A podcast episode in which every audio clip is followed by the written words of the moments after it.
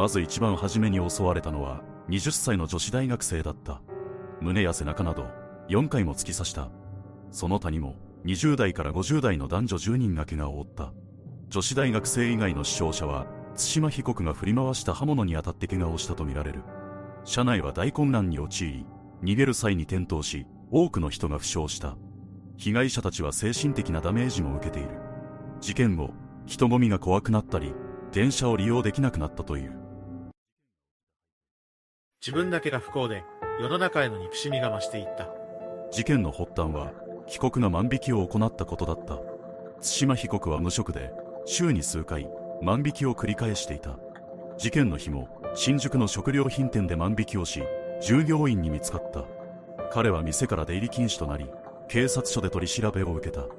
彼はこれを屈辱的だと感じた。その夜彼は